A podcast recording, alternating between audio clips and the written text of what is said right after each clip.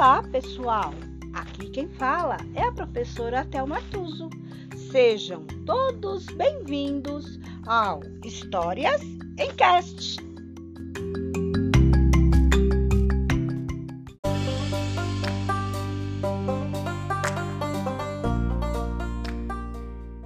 História de hoje: João e os Dez Pés de Feijão. Capítulos 9 e 10. Autores José Roberto Toreiro e Marcos Aurélio Pimenta. Era uma vez um menino chamado João que vivia com sua mãe num casebre bem longe da cidade.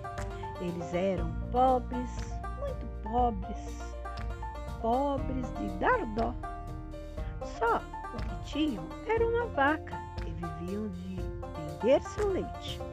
Mas um dia, quando João foi ordenhá-la, não saiu nenhuma gota. Então a mãe de João disse: Meu filho, nosso dinheiro acabou e nossa vaquinha secou.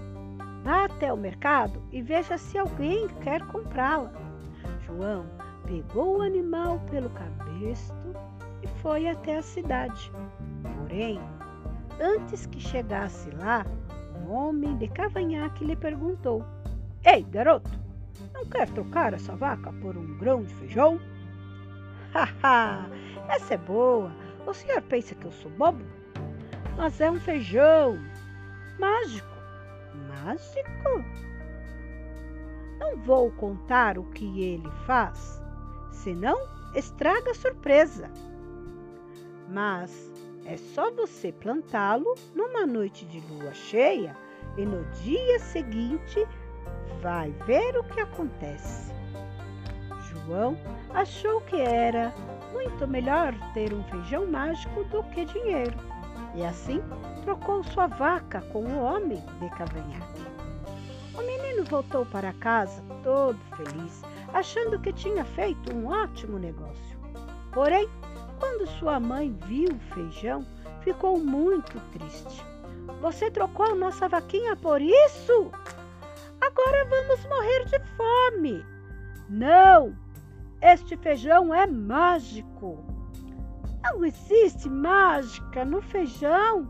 Você foi enganado, João. Desapontada, ela tirou o grão pela janela mas por uma grande coincidência, naquela noite houve uma bela lua cheia. Agora, para nossa história continuar, você vai ter que escolher que tipo de feijão a mãe de João atirou pela janela. João e o pé de feijão marrom. Quando João acordou na manhã seguinte, viu que um enorme pé de feijão tinha crescido no seu quintal. Era tão alto que passava das nuvens. E lá em cima, num castelo com torres marrom bem pontudas, morava um gigante. Quando tal gigante viu o pé de feijão entrando por sua janela, não pensou duas vezes, escorregou planta abaixo. Assim que pisou na terra firme, ele avistou uma casa muito pequena, muitíssimo pequena, pequena, muitíssimo pequeníssima. Então, com medo de ser visto, escondeu-se atrás de umas árvores, que lá e de lá ouviu um barulho diferente. Cocó, Olhando na direção do Cocó, o gigante avistou uma galinha num poleiro. Ele ia observá-la de perto, mas escutou um ruído e quase desmaiou ao ver João andando por ali. Para piorar, o menino cantava assim: Fifi, fafá, fifi, fafá vem. Mal como eu não há ninguém. Fifi, fofá, fifi. Mal como eu não há ninguém. João vinha todo contente, mas então torceu o nariz e fez assim, ó. Sinto cheiro de gigante, disse ele. Estava chegando perto de onde o grandalhão se escondia quando, ploc, a galinha botou um ovo.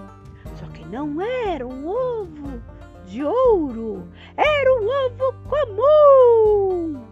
Na hora, o gigante pensou: vou levar esta galinha para casa. Assim, eu e minha mulher comeremos ovos cozidos para sempre. O menino caminhou até o poleiro, pegou o ovo e levou-o para a mãe cozinhá-lo. Depois, João e a mãe deram um bocejo e foram dormir. Quando o menino começou a roncar, o gigante abriu a porta do galinheiro e apanhou a galinha. Ele estava quase escapando, contudo, sempre tem um contudo nas histórias. A galinha fez cocó bem alto e o menino acordou e com muita raiva. Espere aí, ladrãozão! Vou quebrar seu cabeção! O gigante saiu correndo com a galinha e subiu pelo pé de feijão marrom, como se ele fosse uma escada bem comprida. E o menino teve que escalar a planta devagar e com cuidado, porque era muito leve e podia ser levado pelo vento. Assim que o gigante chegou em casa, gritou: Mulher, me dê uma, ro uma rolha! Tem um menino vindo atrás de mim! A mulher do gigante lhe deu a rolha e ele tapou o buraco por onde o pé do feijão descia à terra. Quando João chegou ali, não conseguiu avançar e teve que dar meia volta. O menino e sua mãe ficaram sem nada e tiveram que trabalhar como agricultores para sempre. Já o gigante e sua mulher comeram muitos ovos cozidos pela vida fora e ainda fizeram ficaram famosos porque todos os gigantes das nuvens queriam ver aquela galinha estranha que botava ovos que eram de comer. Moral da história: às vezes o herói é o vilão e o vilão é um herói. João e o pé de feijão rajado. Quando João acordou na manhã seguinte, viu que um pequeno pé de feijão rajado havia crescido no seu quintal. Ele e sua mãe adubaram a planta e regaram todos os dias. Trataram dela com tanto cuidado que daquele pé de feijão nasceram mais quatro, de modo que agora tinham cinco. De cada um dos cinco nasceram mais quatro, fazendo vinte e cinco. De cada um dos vinte e cinco nasceram mais quatro. E assim eles passaram a ser cento e vinte e cinco. Daí continuaram plantando e regando e os pés de feijão que chegaram a 625. Depois, acordando cedo e dormindo tarde, transformaram os 625 em 3.125, depois em 15.615 e chegaram a 78.125 pés de feijão rajado. E assim, João e sua mãe passaram a ser donos de uma bela plantação. Moral da história: às vezes o trabalho é que é mágico. Fim.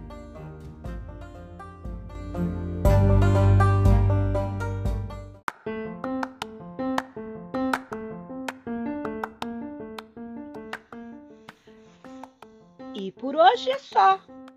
Entrou por uma porta e saiu pela outra. Quem quiser que conte outra.